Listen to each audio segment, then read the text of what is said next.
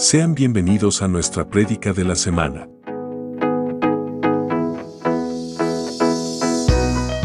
Somos Ministerio Apostólico Plantío del Señor desde San Luis, Missouri. Esperamos que esta palabra sea de bendición para tu vida.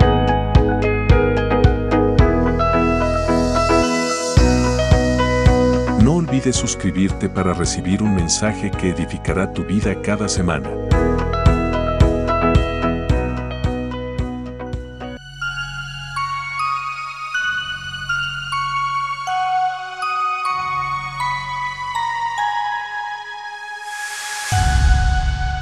Somos Maps, un lugar de milagros.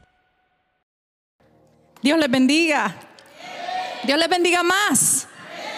Aleluya. Yo sé que el pastor está cargado de palabra y él quisiera predicar, pero ahí debatíamos los dos y siento en mi espíritu que, que es necesaria esta palabra hoy. Entonces, este, pues aquí estamos. Yo quisiera hablarle de, un tema que, que, lleva mucho tiempo, ya varias semanas en mi corazón, y estuve hablándolo un poco con la iglesia de Solid Rock, pero, pero tenía muchos deseos desde hace ya semanas de hablar aquí de este tema. Y hoy, entre muchas conversaciones, el Señor lo, lo confirmaba. Entonces, quiero hablarle de un tema acerca del perdón y la reconciliación.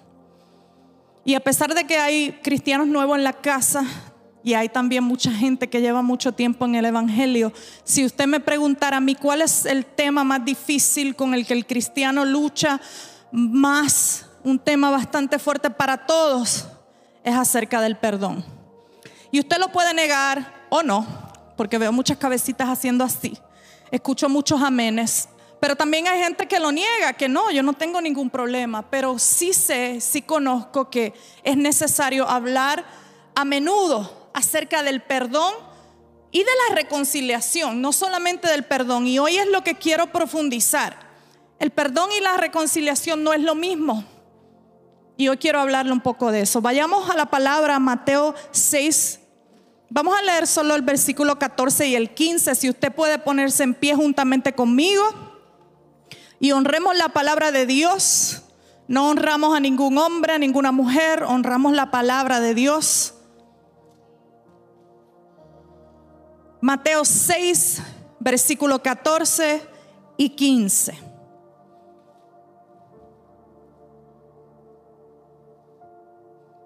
Dice la hermosa palabra de Dios en el nombre del Padre, del Hijo y del Espíritu Santo. Porque si perdonas a otras personas cuanto pecan contra ti, tu Padre Celestial también te perdonará. Pero si no perdonas a los demás sus pecados, tu Padre no perdonará tus pecados. Amén. Extienda su mano acá. Padre, como tu pueblo estamos aquí reunidos, presentes buscando, Señor, de ti, de tu palabra. Llegamos a tu casa a exaltarte, a adorarte. Ahora disponemos nuestro corazón para que tú nos hables. Señor, yo te pido que tú me uses, porque tu pueblo necesita escuchar tu voz cada semana, cada jueves, cada vez que llegamos aquí. Te pido que uses la persona que se para en este altar para tu gloria, Señor que sean tus palabras a través de mis labios. En el nombre poderoso de Jesús te pido que traigas sanidad y restauración a cada corazón. Amén y amén. Puede tomar su asiento, mi amado hermano, hermana.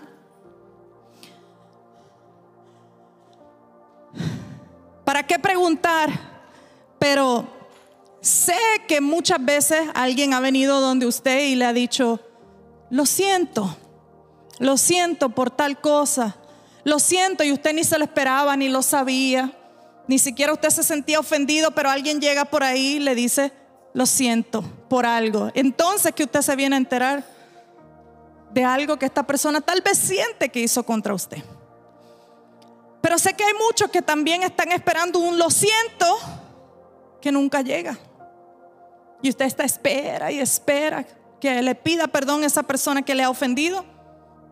Y está ahí echando raíces porque no llega. Hay muchos escenarios, muchas formas donde nos sentimos como la víctima de una injusticia, de una ofensa. Pero también hay situaciones donde sabemos que hemos ofendido y nos cuesta también pedir perdón donde sabemos que hay algo, hay una espina en nuestro corazón, porque sabemos que si esa persona se está comportando indiferente o diferente conmigo es porque la ofendí. Pero, pero me cuesta llegar allá y pedir perdón. Si usted ha experimentado cualquiera de estas cosas, y puedo seguir dando ejemplos de varias formas, pero si usted ha experimentado cualquiera de estas, este mensaje es para usted hoy. Y mientras yo oraba, porque es difícil para una persona, yo espero que sea difícil, porque en esta casa le damos oportunidades a muchas personas a predicar. Y yo espero que sea tan difícil para usted como lo es para nosotros pararnos aquí. Que no sea fácil. Pastora, ¿cómo va a ser que me desee eso? No. Debe ser importante, debe ser algo grandísimo, debe ser algo que es solemne, debe ser algo que es santo. Usted tener la oportunidad de hablar de parte de Dios. Y mientras oraba, yo sabía que el pastor venía de camino y sabía que viene cargado de palabras porque acaba de venir de un seminario y oraba, Señor, no deje que nos equivoquemos. Porque somos humanos, que no nos equivoquemos, que tomemos la decisión correcta. ¿Qué quieres hablarle a tu pueblo? y se me erizaba la piel y tengo unos nervios increíbles, siento algo raro en el estómago, quiere decir que esta palabra es para usted hoy. Y yo espero que usted la reciba con madurez y sabiduría. Mucha gente nos pide perdón, este es otro escenario, y estamos cansados de escuchar que nos pida perdón la misma persona. Ese es otro escenario, porque ya es rutina, ya lo cogió de juego. Cada rato, perdón, perdón, pero nada pasa. Y me canso de decirle, está bien, te perdono. Otro escenario. Entonces, por eso el tema no es solamente acerca de perdonar, sino también vamos a hablar de la restauración. ¿Cómo arreglamos esto? ¿Cómo arreglamos esta relación? Porque de eso no hablamos mucho. ¿Qué debemos hacer? Nosotros nos reunimos con tanta gente tanta gente y uno de los mayores problemas es ese. El perdonar, el no perdonar, el necesito perdonar, tengo que perdonar. La Biblia nos dice que perdonemos, pero pastora, no hay ningún cambio. Entonces, ¿tengo que seguir perdonando?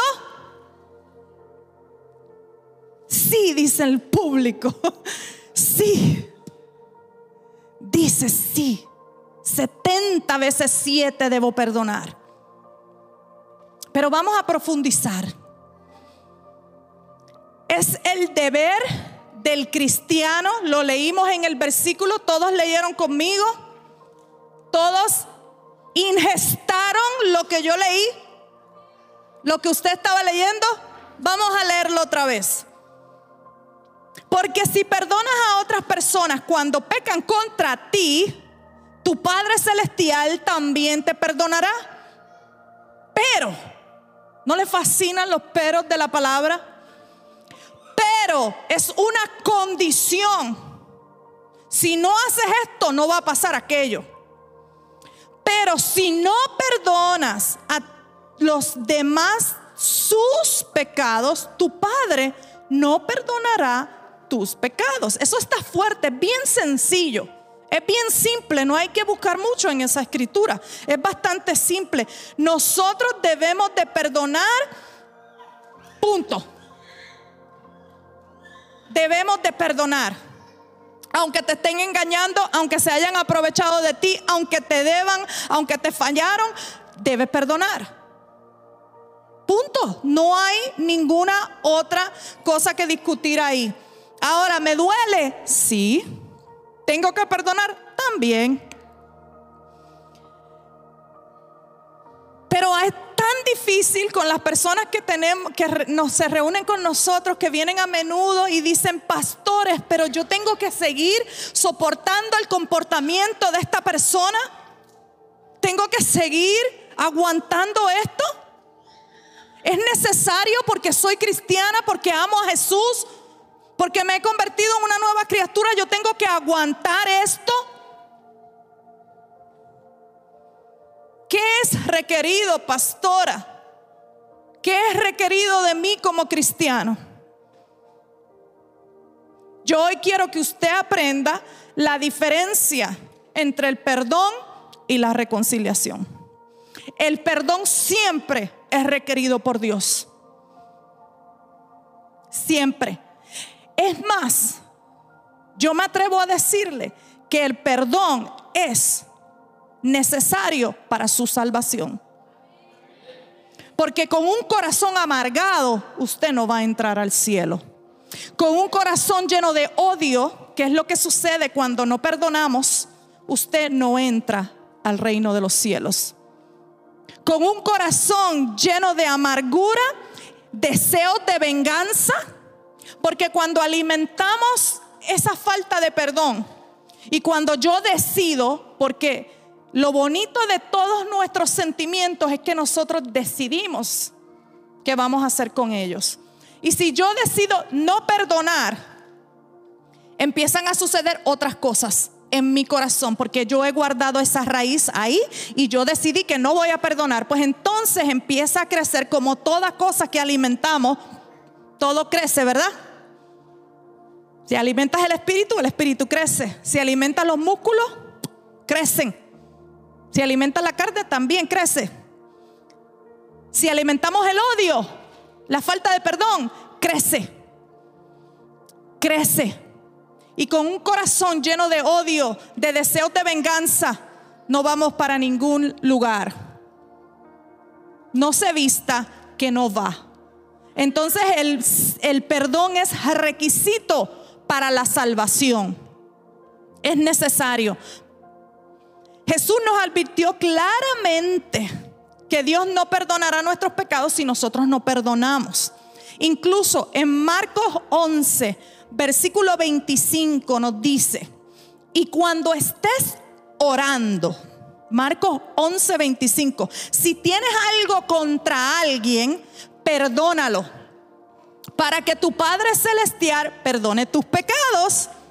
O sea, cuando estemos orando, y te acuerdas del problema que tienes con aquella persona, ahí orando, perdona. Es sencillo, no trata de complicarlo, no trata en su mente de complicar el perdón. El perdón es sencillo, está en la escritura, siempre se habla del perdón de una forma sencilla. Ahora, nosotros no estamos tratando de ganar favor con Dios perdonando, no se trata de eso déjame perdonar a esta persona porque si no Dios no me perdona. Te perdono. Ya, Señor, tú sabes, tú fuiste testigo que tal día, tal hora yo le llamé y le dije que lo perdonaba. No, porque sabes qué? El Señor conoce nuestros corazones. Amén. ¿Cuántos siguen conmigo? El Señor conoce el corazón y sabe si hemos perdonado. Por eso es que sugiere que cuando estés orando, que es una oración, una conversación con el Padre, soy yo y Él hablando. Y en ese momento yo me acuerdo que he ofendido a alguien, entre el Padre y yo vamos a resolver eso. Yo voy a entregarle mis sentimientos al Padre. Yo voy a pedir, Señor, ayúdame a perdonar. Yo quiero perdonar a esta persona. En tu nombre lo perdono. Yo le entregué esos sentimientos al Padre en oración, en mi habitación, en el lugar secreto donde yo me pongo a orar con el Padre, aquí en el altar, cuando usted esté ahí orando, ahí el Señor sana el corazón y nos ayuda a perdonar, porque en secreto yo quiero perdonar. Yo estoy cambiando en mi espíritu el, al deseo de perdonar. No es porque la Biblia simplemente lo dice, y yo lo hago para tener algo beneficio, porque podemos hacer eso con todas las promesas de la palabra. Pero no es de eso que se trata. Nosotros no estamos buscando un beneficio solamente, sino que queremos tener un corazón limpio delante del Señor, porque Él conoce el corazón. A Dios no lo podemos engañar. A Dios no lo podemos engañar. No importa lo que hagamos, en cuántas cosas nos envolvamos. Cuán ocupada esté la agenda en los ministerios de la iglesia, en las cosas que hacemos, en ir allá a visitar, a hacer. Si el corazón está dañado, nada sirve. Ninguna obra sirve. Tiene que estar sano primero el corazón para luego poder entregarle al Señor todas esas cosas en santidad, con un corazón sano. Ahora, la reconciliación se centra, vamos a aclarar primero la parte, todo lo que acabo de decir. El, el perdón es posible en el contexto de que es requerido por Dios y es algo que yo puedo hacer entre el Señor y yo. ¿Qué pasa cuando el Señor sana mi corazón y yo puedo perdonar? Hay, hay cosas bien importantes. Hay liberación, amén. Yo me puedo poner a orar por esa persona que me hirió. Eso es una señal de sanidad en el corazón. Si usted no puede ni pronunciar el nombre de la persona, sin que fulano, es que él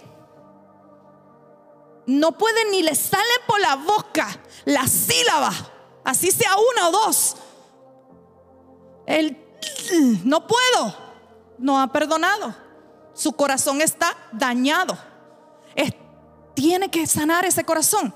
Ahora, una señal de que yo puedo de que yo he perdonado a alguien es que yo me pongo a orar y yo recuerdo eso que pasó y en vez de ser y ponerme a llorar, Señor, porque qué me hirió, ¿por qué no lo parto un rayo ya? No, Señor, reprenda al diablo. Señor, lo que me pasó, Señor, yo te pido que le perdones. ¿Usted se acuerda quién estaba cuando Jesús estaba siendo maltratado, llevando al madero? Él aún pedía por la gente que lo estaba maltratando. Perdónalos porque no saben lo que hacen. Wow. Wow. Ponga eso al día de hoy con lo que le hizo fulano de tal ayer. Ayer, ayer, ayer usted se enojó con alguien, yo sé. Y usted puede decir hoy, Señor, perdónalo. Porque no sabe lo que hace. No es fácil, pero sí se puede y sí es necesario. Es necesario. Ese es el perdón. Se requiere de aquí para allá. El perdón es necesario de mí hacia ti. No tengo ni que hablar contigo. Y te puedo perdonar. Ahora, la restauración es muy diferente. Para que haya restauración, tiene que haber algo de allá para acá y de allá, para allá y para acá. Me confundí para dónde iba. La restauración es necesaria de ambos lados. Para que haya restauración tiene que ver algo para allá y para acá. Vamos a explicar eso. La, la, restauración, la palabra es hermosa. A mí me encanta la palabra restauración mayormente porque esta casa es una casa de restauración. Restauración. esta casa es una casa de restauración. Eso es lo que es un, ministerio apostólico. Restaura, planta, crece. En el crecimiento las cosas se rompen, hay que arreglarlas, ¿verdad? Esto es una casa de restauración donde restauramos. Entonces, para que haya una restauración, hay que reparar, hay que arreglar una relación rota. Cuando ofendemos a alguien, dañamos una cosa que es una de las cosas más importantes, la confianza. Cuando nosotros le fallamos a alguien en casi todos los aspectos, sea financiero, sea en el amor, sea como padre hijo, el respeto, todo lo que podemos mirar, las relaciones y todos los ámbitos. Y cada vez que fallamos, esa persona va a dejar de confiar en nosotros. Y recuerde que al principio le dije que vamos a mirar este tema de todos lados y por todos los ángulos. Como si usted se siente que ha sido víctima de una ofensa, pero también si usted se siente que ha sido el ofensor, porque todos en algún momento de nuestra vida hemos sido el ofensor. Díganme a eso también. Amén. Todos hemos sido el ofensor. A diferencia del perdón, la reconciliación está condicionada a algo. Escuche bien. Para que usted perdone a alguien no hay ninguna condición. ¿Escuchó bien? No hay condición. Usted no me puede venir a explicar que la ofensa de usted fue mayor a la de fulano, por eso usted tiene el derecho de no perdonar. Eh, wrong answer. No hay condición para el perdón. No la hay. Le puedo aquí explicar tantos ejemplos. No vamos a entrar en tanto detalle. No hay, no hay condición ni aunque a usted le hayan asesinado a la persona que más usted ama. Un abuso contra usted físico, sexual, haya venido de quien haya venido, adulterio, lo que sea. No hay condición para que usted perdone. Usted tiene que perdonar porque es un, es un requisito para su salvación. Ahora, nosotros cuando miramos la reconciliación, tenemos que, está condicionada, la, la, restauración está condicionada a ciertas cosas. Para que haya una reconciliación y una restauración, tiene que haber un cambio. Está condicionada al cambio.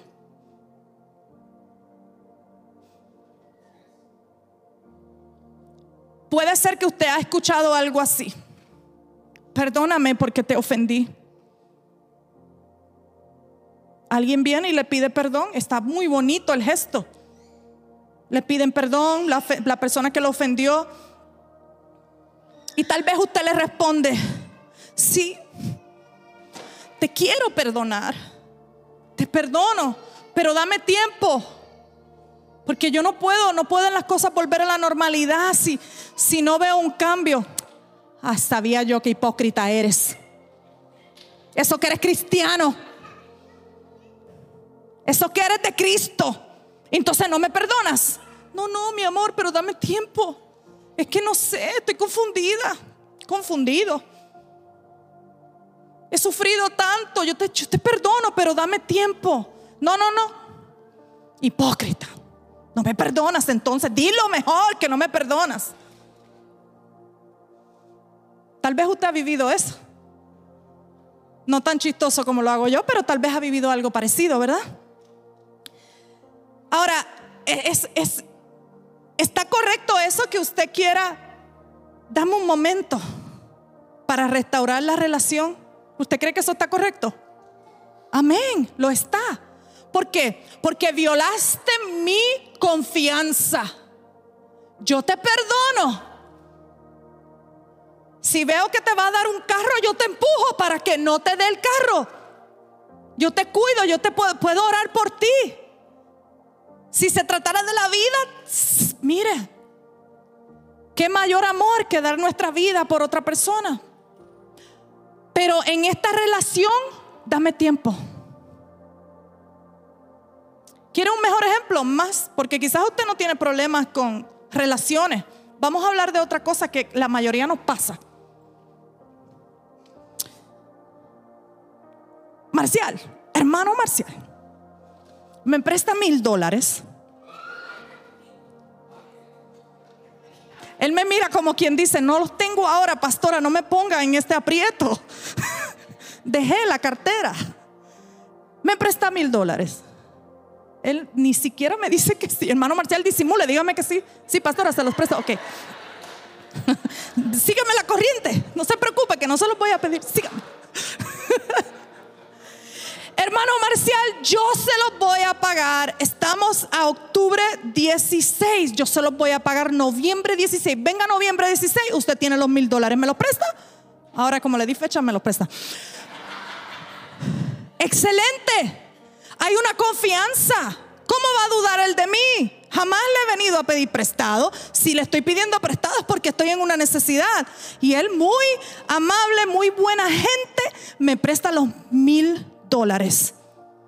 No hay que hablar más. Llegó noviembre 16 y a mí ni me acordé que era noviembre 16, pero él sí. Él se acuerda que es noviembre 16 y está ahí. ¿Cuándo será que la pastora va a decirme algo, aunque sea? Y yo paso por ahí, vengo y hablo y brinco y salto y ni le, ni le hago caso. Los hondureños dicen eso de otra manera, pero no sé si es bueno. algo así. Ni le hago caso al hermano. Tal vez por dos semanas se me olvida hasta saludarlo. Y de repente llegó diciembre 16 y me dice, pastora, bien humilde él pastora, pues estamos en plena Navidad. El niño quiere un regalo, la esposa, todo, ropita nueva. ¿Será que usted me puede devolver los mil dólares que yo le presté, que usted me dijo que eran para noviembre 16? Yo, ay hermano, usted discúlpeme que no se los he podido pagar. Aunque no he venido donde usted a decirle que no les he podido pagar desde hace un mes. Pero discúlpeme ahora, ya que usted me abordó con la conversación perdóneme, tan pronto pueda se lo pago. Y ya el hermano me empieza a mirar medio raro porque pasó otra semana, pasaron dos más. Llegó enero 16 y yo no he hecho nada. Pasó el tal día de Reyes y él no pudo comprar nada para los niños. Y del momento, a mí me da tanta vergüenza que mejor me voy de la iglesia. Le digo al pastor, mira, no puedo, no puedo más, yo voy a visitar otra iglesia porque es que me da vergüenza con el hermano Marcial. Me desaparezco. Pasa un año y ahí regreso yo lo más campante. Bien contenta, todos bien. Está aquí todavía el hermano Marcial. No se atreve a mirarme. Yo no lo saludo, pues para qué. Va y me recuerda los mil dólares. Me siento en aquella esquina. Siempre estaba acá, pero ahora me voy a sentar allá. Donde está Carlos y Yani. Allá, allá, al lado de Pablo. Me voy a sentar allá, porque si me siento acá, él me ve. Mejor me siento allá soy la primera, la última que llego, la primera que me voy, con tal de que no venga a saludarme. Pero me surge otra necesidad. ¿Y a quién le pido prestado? Empiezo a pedir y nadie me presta. ¿Por qué será que nadie me presta? Y me da con ir de vuelta donde el hermano Marcial. En todo este tiempo el hermano Marcial ha seguido en el Evangelio, está muy bien y el hermano Marcial me ha perdonado. Me ha perdonado. Delante del Señor, el hermano Marcial ha dicho, Señor, yo la perdono. Me perdonó. Pero aquí vengo yo y le digo, ¿sabe qué hermano? Ya estamos en febrero, se acerca el Día de los Enamorados y quiero comprarle un, un reloj bien caro al pastor. ¿Será, ¿Será que usted me presta unos mil dólares? pastora, pero, pero pastora, él no se atreve ni decirme, ¿cómo se atreve? No se atreve, él es muy respetuoso, muy humilde. Pastora, ¿me los prestaría, hermano?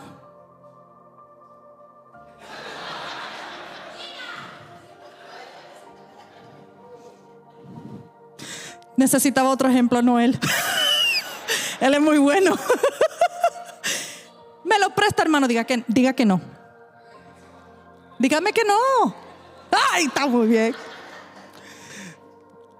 El hermano me dice que no. ¿Usted cree que él está mal? ¿Qué? Pero si queremos restaurar la relación. No. No la escuché ni voy a preguntar lo que dijo. Esa es, ese es el problema con la restauración. ¿Va entendiendo? Ese ejemplo, ¿por qué será que se le hace más familiar? Ese ejemplo es mejor. ¿Qué pasa? Que si yo quiero restaurar la confianza del hermano Marcial, no se trata ya del perdón. ¿Entendieron esa parte? Me hice entender. Ya no se trata del perdón. Él pidió perdón. Él fue perdonado por el Señor. Él viene feliz y contento a traer su ofrenda delante del Señor. Cuando Él está orando, Él no tiene cargos de conciencia porque Él me ha perdonado. Pero si yo quiero una relación restaurada, ¿qué tengo que hacer? Págale los mil que le debes. Eso es restauración. ¿Está de acuerdo conmigo? Es más fácil con el dinero. Es cuestión de pagar y no volver a prestar. Pero pero es necesario, de eso se trata la restauración, de restituir. Cuando yo restituyo lo que yo he tomado, lo que yo he dañado, lo que yo he roto, entonces puedo abrir camino a la restauración, a la reparación. Hasta que yo no arreglo eso, no hay restauración. Él me ha perdonado, Él está bien delante del Señor, yo no. ¿Por qué? Porque a veces las palabras no son suficientes. Yo puedo esperar otros mil de Él con todos los perdón y le puedo poner todas las flores que yo quiera ese mensaje de perdóname, pero hasta que yo no restituyo, yo no restauro lo que yo dañé, las palabras son vanas. Las palabras sin acción son vanas, están vacías vacías.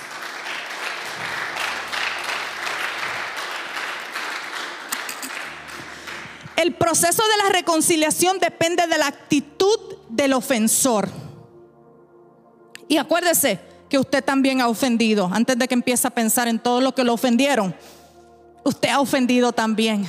Entonces ese proceso de la, de la reconciliación depende de nuestra actitud. Ahora yo soy la ofensora, recuerden que soy la que le debo a él los mil dólares. el hecho, eh, para que nuestra relación se restaure, yo le tengo que, mi actitud tiene que cambiar. Mi forma de comportarme tengo que cambiar. Tal vez ya yo me fui por todos lados hablando mal de Marcial de que no me quiso prestar unos mil dólares para el regalo del pastor. Porque yo me creo ahora la ofendida. Pero se me olvida que todo el mundo sabe que le debo los primeros mil todavía. Entonces, mi actitud, mi comportamiento debe de cambiar. Y recuerden que todas las ofensas son diferentes. Hay diferente nivel o profundidad de ofensa, de traición. Puede haber sido un patrón. Quizás cuando yo rompí la confianza ya le debo tres mil. Porque hay gente que sigue dando. Hay gente que sigue dando, que sigue dando porque esperan un cambio y siguen dando y siguen dando y siguen dando. Siguen dando.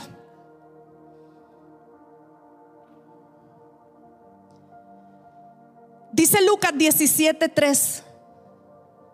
Creo que es 17:33. Si me equivoco es 3. Parece que no lo escribí bien. Pero dice, así cuídese. Si tu hermano o hermana peca contra ti, repréndelos. Repréndelos. Repréndelos. Y si se arrepienten, perdónalos. Que era tres. Gracias. Así que cuídense con dos signos de exclamación. Si tu hermano peca, repréndele. ¿Sabe que yo tengo un gran problema con la gente que viene a la oficina y me dice, o nos dice, pastora, vengo a hablarle, porque fulano me hizo esto. Y yo, wow, habló con él. No, es ahí el primer problema. Sí, si está buscando consejería, cómo habla con él, excelente, le ayudamos. Pero no venga para que nosotros resolvamos el problema. No podemos. ¿Cómo se vería eso? Ok. Fulano, fulana dice que lo ofendiste. Fulana, fulano dice que eso no es un mediador. Eso lleva y trae y voy para allá y para acá. ¿Eso es lo que usted quiere? No, eso no es lo que necesitamos ninguno de nosotros. Nosotros necesitamos reconciliación, perdón y reconciliación. Ahora, ¿qué dice, qué dice esa escritura? Repréndelos. Esto no significa que los regañe como un niño, que le grite, nada de eso. Eso significa tenga una conversación donde usted expresa su ofensa, que está ofendido, que algo pasó, que se sintió incómodo. Hablen, hable con su hermano, el cual usted cree que lo ofendió. Dice punto y coma. Y si se arrepiente, me, fascina esto. Y si se arrepiente. Y si se arrepiente. ¿Pudieron absorber esa oración? Perdónalos. Pareciera como que no debemos perdonar, pero sí tenemos que perdonar. Pero yo siento que esto habla más de la restauración. Más de la restauración. Porque esto puede pasarnos en cualquier relación. Acabo de usar un ejemplo para traerlos a, lo que es la restauración y la restitución. Pero, pero realmente hay cosas más profundas que el dinero. Hay cosas mucho más profundas que me deban dinero. A veces en una relación marital, matrimonial, nos ofendemos mucho. Hay palabras grandotas, hay hasta golpes, hay engaños. Hay cosas que a veces ni imaginamos que pueden suceder. Y estoy hablando del cuerpo de Cristo, del cristiano, de la iglesia. No estoy hablando del mundo, ahí ni se diga. Estoy hablando de la iglesia, de la gente que sirve a Dios o de la gente que dice que ama a Dios. Hay ofensas grandísimas. Y créame, nosotros somos pro matrimonio. Nosotros vamos a hacer lo que sea para que ustedes se queden juntos. Porque a eso nos envió Dios. Pero usted puede vivir toda la vida en un matrimonio donde uno mira para una pared y otro para la otra. Eso no es provechoso, eso de nada sirve. Y aún dentro de nuestro matrimonio luchamos con perdonarnos y restaurar las cosas. Perdonarnos y restaurar las cosas, porque esto es un proceso de toda la vida. No se crea usted que usted va a entrar a un matrimonio y que esto es color de rosa. Para nada, eso es solamente un par de años. Luego entra la verdad de todo el asunto, una relación para toda la vida.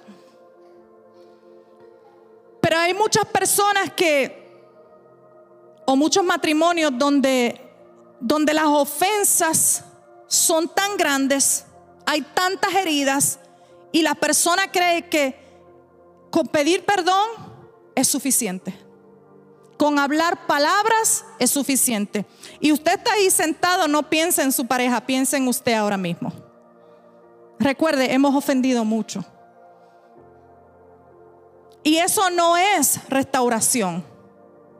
Su pareja le puede perdonar porque cree que es necesario. Y por un tiempo las cosas parecieran estar bien y recurre el problema. Perdonar, perdonamos y vuelve a pasar el problema. Y perdonamos y vuelve a pasar el problema.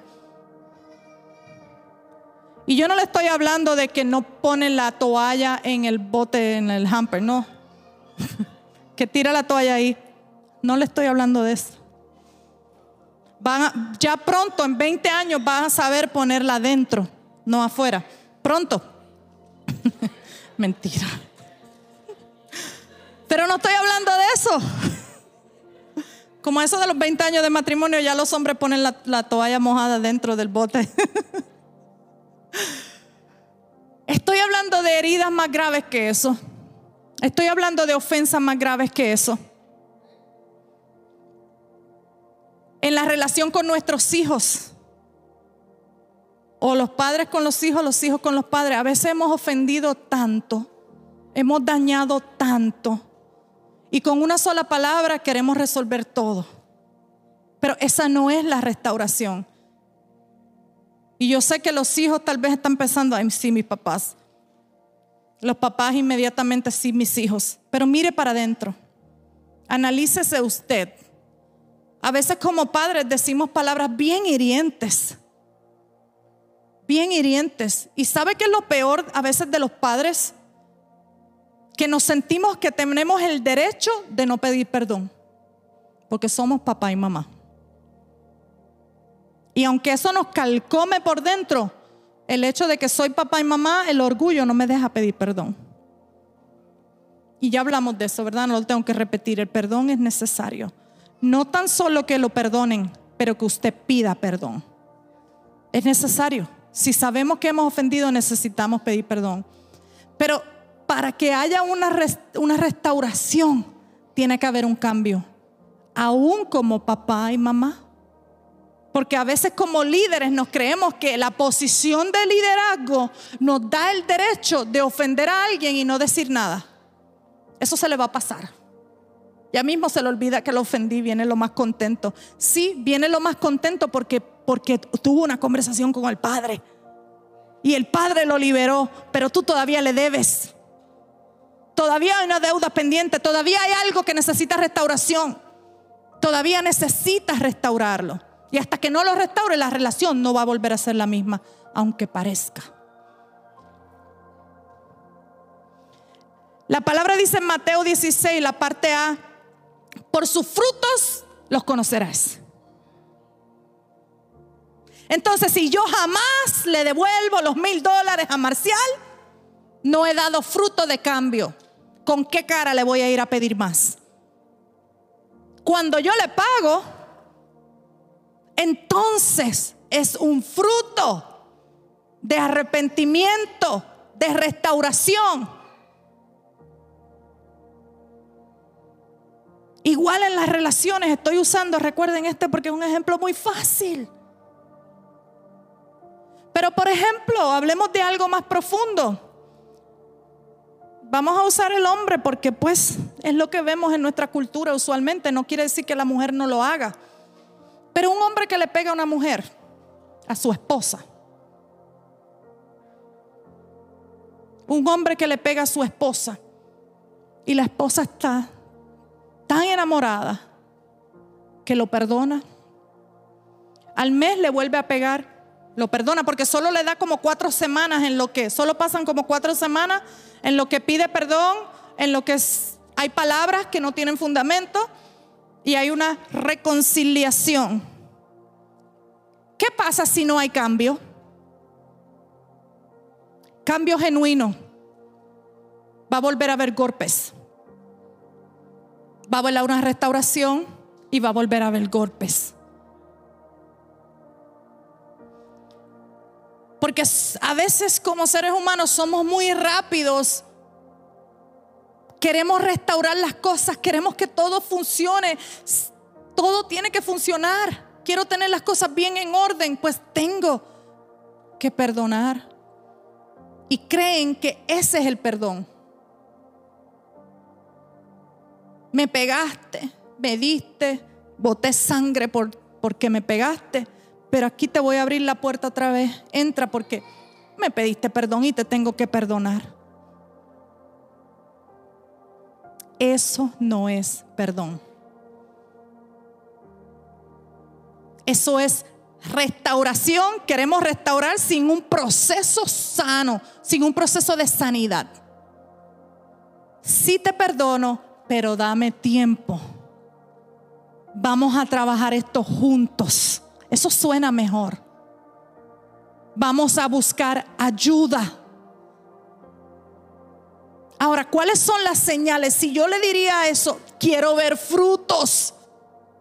Quiero ver frutos. No solo lágrimas. ¿Usted sabe que las lágrimas no son señal de cambio? ¿Quién sabe eso? Yo sé que este mensaje le suena duro, le suena duro, pero es muy necesario. Porque he escuchado demasiado. es necesario esto. Las lágrimas de una persona no son señal de cambio. No lo son.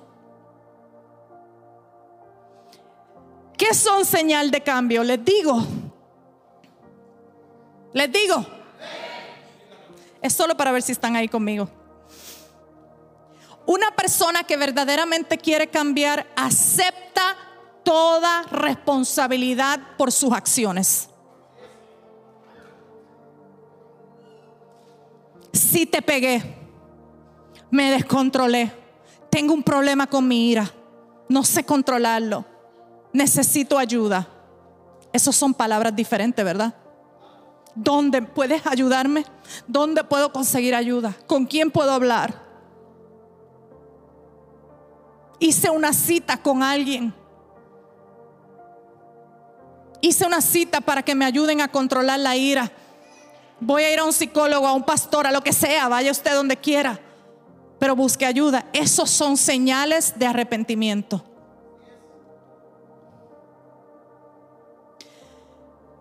Señal, otra señal, no continúa con el comportamiento hiriente ni un comportamiento asociado con el comportamiento hiriente. Un ejemplo, ya no te pego, pero cojo lo que está en la mesa y lo reviento contra la pared. A mí me da el mismo pánico. ¿Verdad? Póngase en ese lugar. Si no lo ha experimentado, qué bueno. Estamos aquí no hemos terminado. Recoja a sus niños si están subiendo y que se sienten rapidito. Lamentablemente yo viví esto. Y el mismo pánico que te da cuando alguien te pega es el mismo pánico cuando alguien revienta algo contra la pared, rompe un enser, un televisor. Es lo mismo. En cierto sentido, obviamente. ¿Cómo? No fue con él. El pastor dice, por favor, déjale saber que no fue con él. No, no, no, no, no, no, no. Lamentablemente, lamentablemente de niña, de niña, de niña, de niña en mi hogar vi esto. Pero volvamos acá, no se me vayan muy lejos. Cuando alguien continúa con el mismo comportamiento o similar, Tal vez no te engaña oficialmente, pero todavía le escribe cosas, cosas no son malas, pero le escribo a otras mujeres. Eso no es, no es que te estoy engañando como tal, solamente un texto. Es un comportamiento similar, es lo mismo. Es más, es lo mismo que Jesús lo dijo. Yo no te voy a exigir en mis palabras no te voy a decir que es adulterio porque vayas con otra mujer. Te digo que si tan solo la deseas, estás adulterando. Entonces al día de hoy, textear, decir una cosa que es inapropiada, es adulterio. Lo es. La estás deseando, lo estás deseando. Porque sé que no son los hombres nada más. Lo estás deseando. Es lo mismo. Entonces, si seguimos con la conducta o el patrón, no hay un comportamiento cambiado. Son solo palabras sin acción.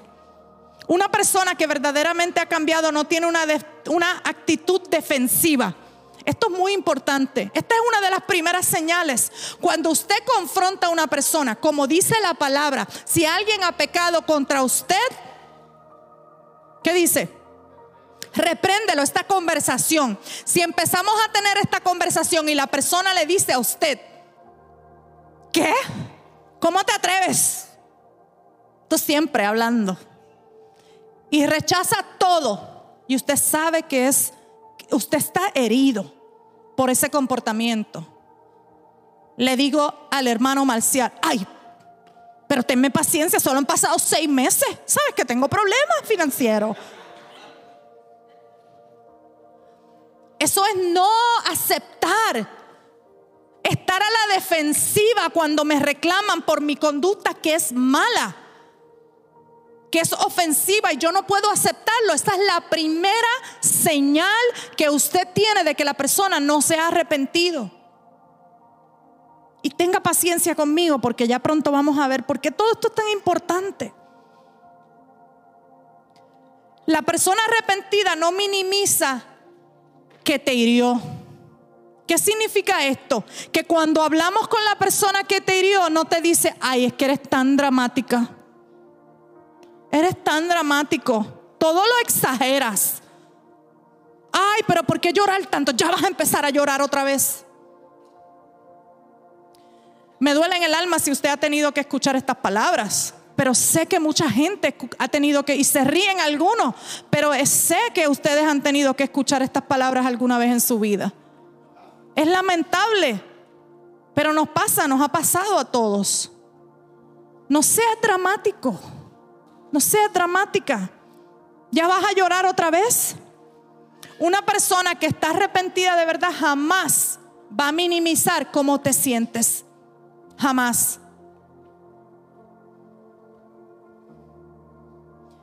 Una persona que está arrepentida honestamente no resiente que dudes de él o de ella. Si le dices, es que me cuesta volver a confiar, ¿sabe cuál debe ser la respuesta? Te entiendo. Me voy a ganar tu confianza nuevamente. En vez de, ¿ves?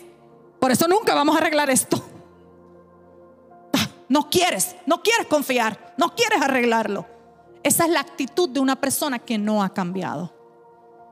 Una persona que ha cambiado aceptó que ofendió, aceptó que lo hizo mal. Entonces, no resiente cuando, cuando le explicas que te cuesta confiar. Y una persona arrepentida se da cuenta que necesitas tiempo. Necesitamos tiempo para la restauración. La restauración es un proceso. Repita conmigo, proceso. Proceso. Esa palabra la utilizamos demasiado. Y se nos olvida que un proceso no es un proceso, es un proceso. Un proceso requiere tiempo. Hay cosas que deben de suceder en un proceso. No es de la noche a la mañana. Ahora, ya terminando. Una persona que desea reconciliarse sigue estas pautas. Es honesto acerca de lo que siente, acerca de sus motivos. Puede hablar del tema. Una persona que verdaderamente está arrepentida puede hablar de lo que sucedió con honestidad. Pero recuerde que tiene que haber todas esas otras cosas que le dije. Si ni siquiera acepta la culpa, no te va a hablar con honestidad de lo que sucedió. Uno más uno es dos, no cuatro. Entonces necesita una persona que, que desea reconciliarse, puede hablar del tema.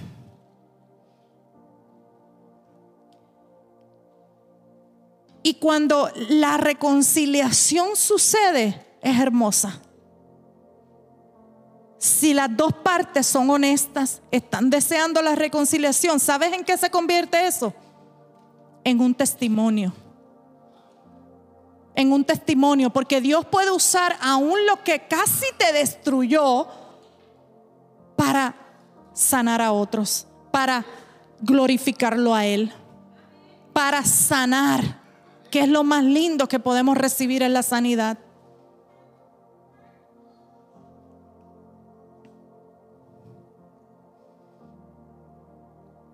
Una persona que está dispuesta a reconciliarse está dispuesto a admitir en qué forma contribuyó al problema.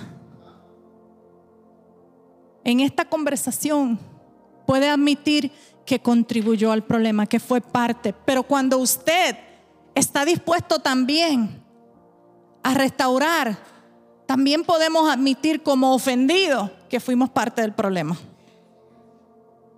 ¿Me hago entender? Nunca hay un problema que es 100% culpa de alguien. Es bien, bien raro. ¿Verdad? Cuando tenemos un ofensor que no conocemos, vamos caminando lo más feliz por ahí, alguien nos agrede, alguien hace algo contra una mujer o un niño, obviamente no somos parte de eso. Es completamente la maldad que hay en ese ofensor, en esa persona. Usted es completamente una víctima. Pero usualmente cuando hay una relación, cuando hay una relación de pareja, de madre e hijo, a veces como hermanos en una congregación, casi siempre los problemas hay, hay parte en ambos, especialmente en el matrimonio y como padres e hijos. Hay culpa en ambos. Y para que se dé el proceso de la restauración tenemos que aceptar nuestra parte. Nuestra parte.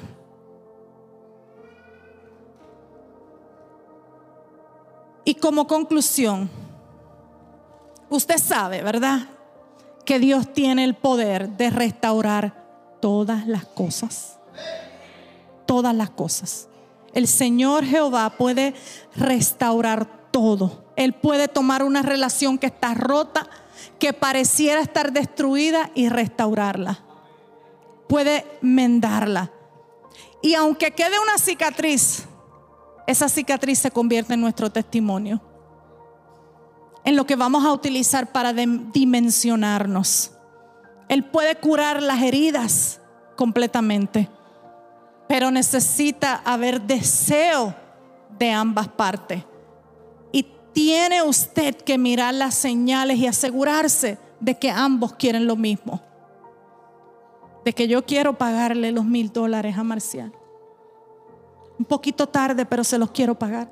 Eh, Saben que esto es un, tú sabes, un ejemplo, no le debo mil dólares a Marcial. a Dios le deleita ver la reconciliación. A Dios le deleita. Pero algo que es muy importante, y si se pueden poner en pie conmigo, con esto terminamos y vamos a orar. Pero esto que les quiero decir, ya para finalizar,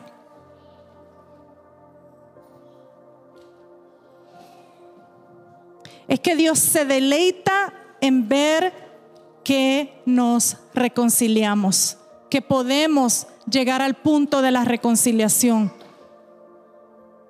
Dios se goza en eso. Pero ¿por qué quise hablarle acerca de lo que significa la reconciliación y que es muy diferente a lo que significa el perdón? Es porque veo muchas personas que están confundidas con lo que es el perdón y lo que es reconciliarse. Y si usted se lleva algo a su casa esta noche, recuerde que es requerido de nosotros por el Padre que perdonemos. Es necesario. Y no necesitas nada para perdonar.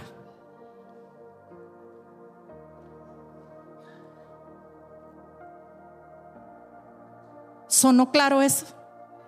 No necesitas nada para perdonar. He escuchado muchas veces, para perdonar tengo que ver esto, tengo que ver lo otro. Para perdonar necesito esto, necesito lo otro. Usted no necesita nada para perdonar. El perdón es aquí, solo usted, con la ayuda del Padre. El perdón es usted. Cómo usted trabaja con su corazón. La reconciliación requiere a la otra persona. Es necesario que la otra persona entre en el panorama con usted. Padre, en esta noche yo te doy gracias por esta congregación hermosa, Señor. Te doy gracias, Señor, porque siento que era necesario este tema, Padre. Muchos necesitamos este tema porque una y otra vez luchamos con perdonar.